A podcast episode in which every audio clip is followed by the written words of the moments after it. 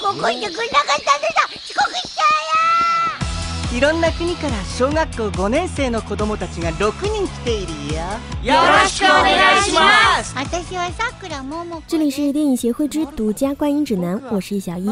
今天为大家推荐的影片是《樱桃小丸子》，来自意大利的少年。天真无邪聊生活，邪门歪道说电影。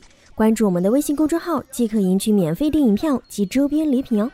搜索“电影协会”， 找到我们吧。邪是天真无邪的邪。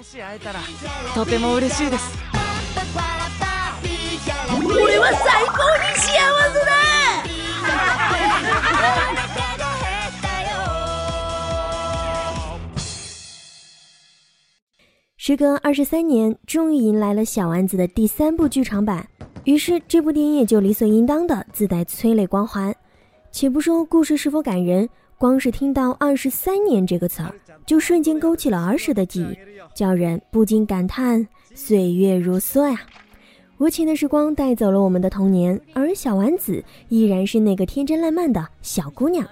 或许我们会吐槽柯南是万年小学生，但没人会希望小丸子从小学毕业，即使对他的未来充满着遐想。但依然自私的希望他永远都不要长大。这部动画可能有些成年人觉得剧情很简单，即使这样简单的剧情，生活当中的琐碎事也让人体会到人与人之间的温情和关爱。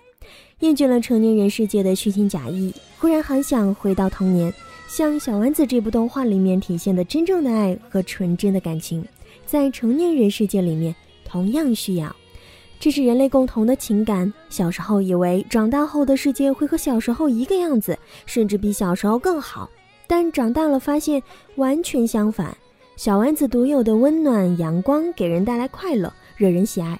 看到它就像看到自己小时候的样子。其实人不必那么复杂，像小丸子那样总是能为他人带来快乐，热心助人就已经足够。小丸子永远不会过时。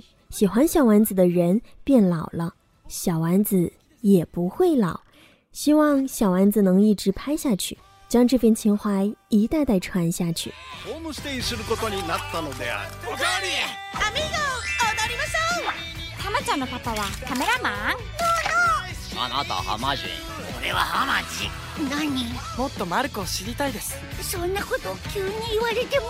アンドレア君、この丸尾末男の家にいらして。樱桃小丸子来自意大利的少年，是继《火影忍者》剧场版《博人传》《圣斗士星矢》《垫底辣妹》《哆啦 A 梦新大雄的日本诞生》和《寄生兽》之后第六部今年在中国上映的日本电影，也是第四部日本动画，更是中国第一次引进小丸子的剧场版。 是为了纪念樱桃小丸子 TV 动画播放二十五周年专门制作的剧场版，由樱桃小丸子的原作者樱桃子（本名三浦美纪）担任编剧，动画樱桃小丸子的导演高木纯担任导演。不过本片没有挤进暑期档，让本片的引进方爱奇艺影业多少有一些失意。之前爱奇艺曾大量播放樱桃小丸子来自意大利少年的预告广告为影片造势，台湾的档期是八月五号，相比来说，大陆的九月二十三号也不是晚很多。毕竟香港和韩国还没有上映消息呢。今年可以说是日本动画的引进大年，到处是童年的影子，分别陪伴着七零后、八零后、九零后的成长，影响了几代人的大联盟小丸子，时隔二十三年再出剧场版，首度登陆中国大荧幕，惹得小丸子的中国大小粉丝们惊呼活见久。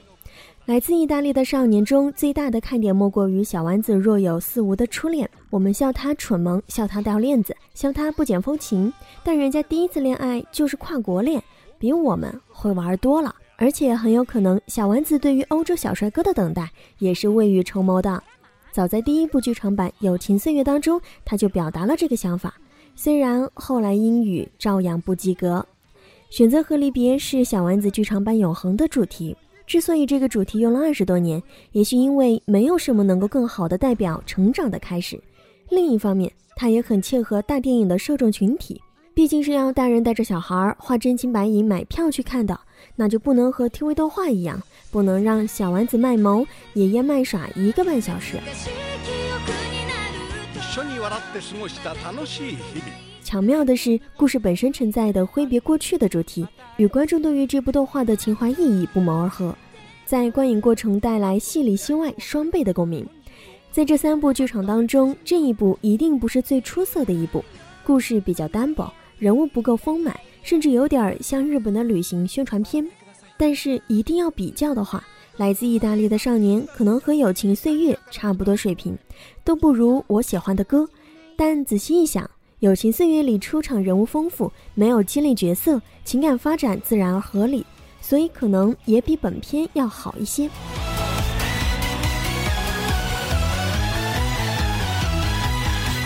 是的，我们的确是不愿意承认这部可能是目前三部里最糟糕的一部。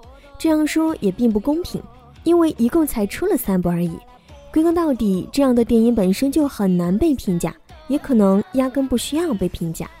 去电影院看这样一部电影，就像是见一个阔别多年的儿时好友，一同回忆那段天真清浅的时光，一同享受那一份平静温暖的美好。青梅竹马无猜日，情窦初开终有时。OK，今天节目就到这里啦。这部时隔二十三年的樱桃小丸子来自意大利的少年，还是建议各位带上自己的童年和身边的伴侣，一起去电影院感受一下吧。相信会给你们带来和小时候不一样的感受。最后安利下我们的微信公众号 movie blah blah，搜索电影协会找到我们。邪是天真无邪的邪，拜拜。